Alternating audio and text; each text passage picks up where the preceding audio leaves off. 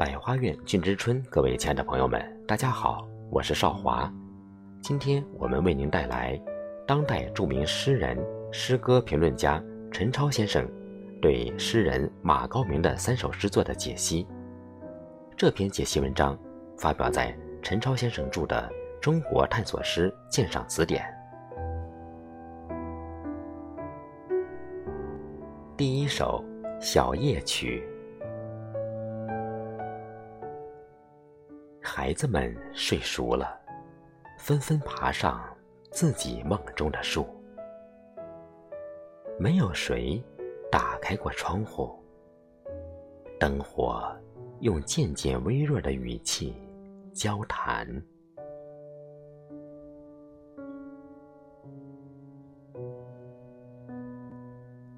第二首《影子之歌》。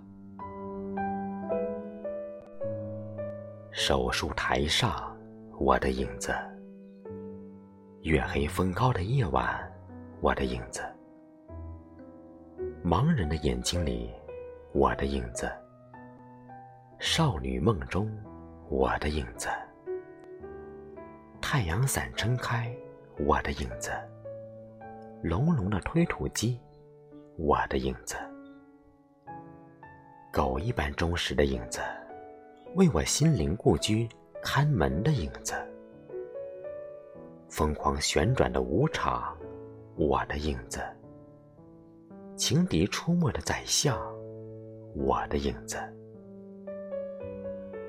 断电的地铁车站，我的影子；炉火熄灭的小屋，我的影子；在楼梯，在天井。在仓库，在广场，我的影子，站着的、跪着的、藏着的、飞着的，我的影子，全都消失了。我擅自出发，拖拽别人的影子，却打捞我自己影子的尸首。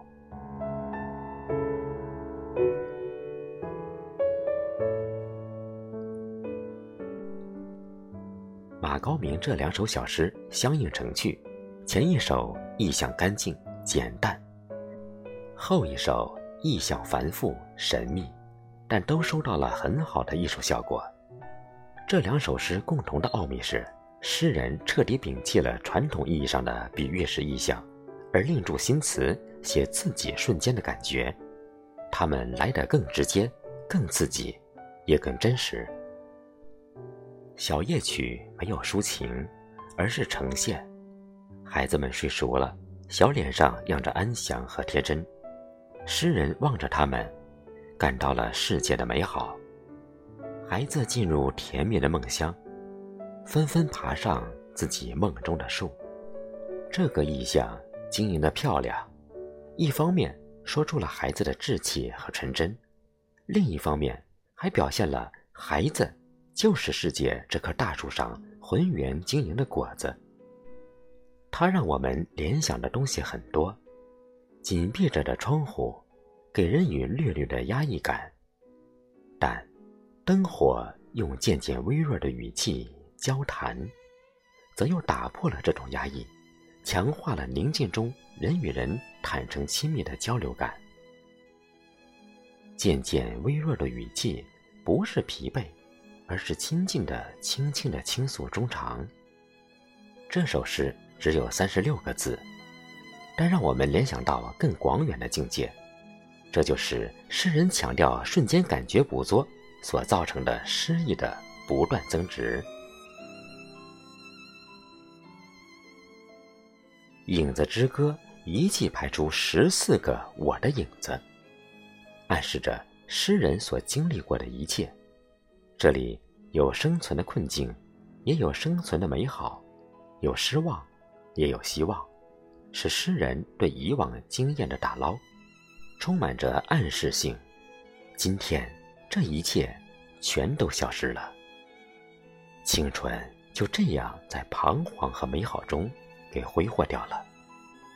诗人深感怅惘，他不得不依恋不舍地从青年的自我中心状态中走出，开始留意别人的影子。这种新的注意类型使诗人深深感伤。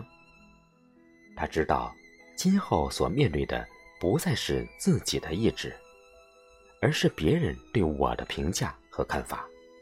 这使我充满着不安和受控的感觉。打捞我自己影子的尸首，多么让人感伤！生命，青春的生命，就这样一去不复返了。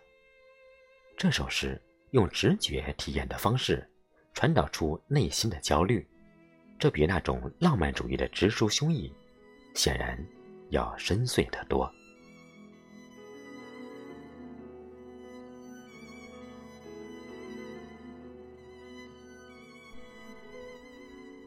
下面我们继续欣赏第三首《猎物》。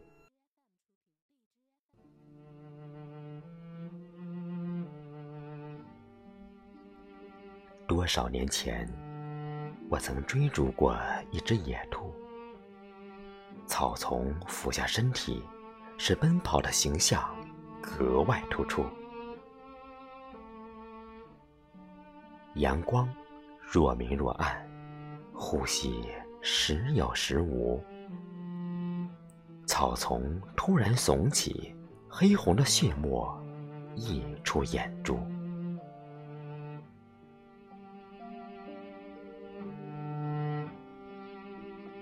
多少年后，那一声枪响，还常常使阳光下的镜子陷入孤独。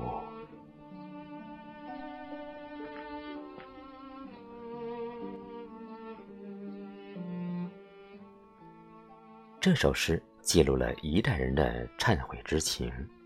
朦胧诗在刚出现的时候，高扬其个体人格，仿佛个个都是好汉。龙种被伤害者，随着民族反思的深入，诗人们开始意识到自己在那场浩劫中所应承担的责任。他们怀着更深的内伤，开始揭示自身的丑恶。一种深刻的忏悔意识出现了。这种深刻的现代理性精神，使朦胧诗又一次成为时代意识的前卫角色。马高明的这首小诗，只是这场忏悔的哀痛合唱中的一个音符。马高明为这首诗题名为“猎物”，的确是意味深长的。真正的猎物，是象征美、象征自由的兔子吗？不是，是那个美的毁灭者。他将永远背负着沉重的忏悔，成为良知这张巨网中的猎物。我们可以将这里的“我”理解为。曾经狂热过的一代人，也可以将我扩而大之来代表你、我、他，我们这些做过违背良知事情的一切人。最后四行略显朦胧。多少年后，那一声枪响，还常常使阳光下的镜子陷入孤独。关键是阳光下的镜子。这个意象不好理解。这里的镜子是暗喻良知的洞照，你的一切丑恶都会忠实的复现在良知这面镜子上，你无法回避，只能一次次忏悔，陷入无限的孤独和负疚之中。这首诗是深刻的，那个杀害过野兔的人是值得我们敬重的。因为他主动将灵魂送上绞架，反复拷打自己，这种忏悔之情，正是人类不断反思自身、不断向上的保证。兰瑟姆说：“现代诗是有罪的成人写的。”我们抛掉这句话中的宗教感、原罪说的内涵，便会发现它更深层的意义。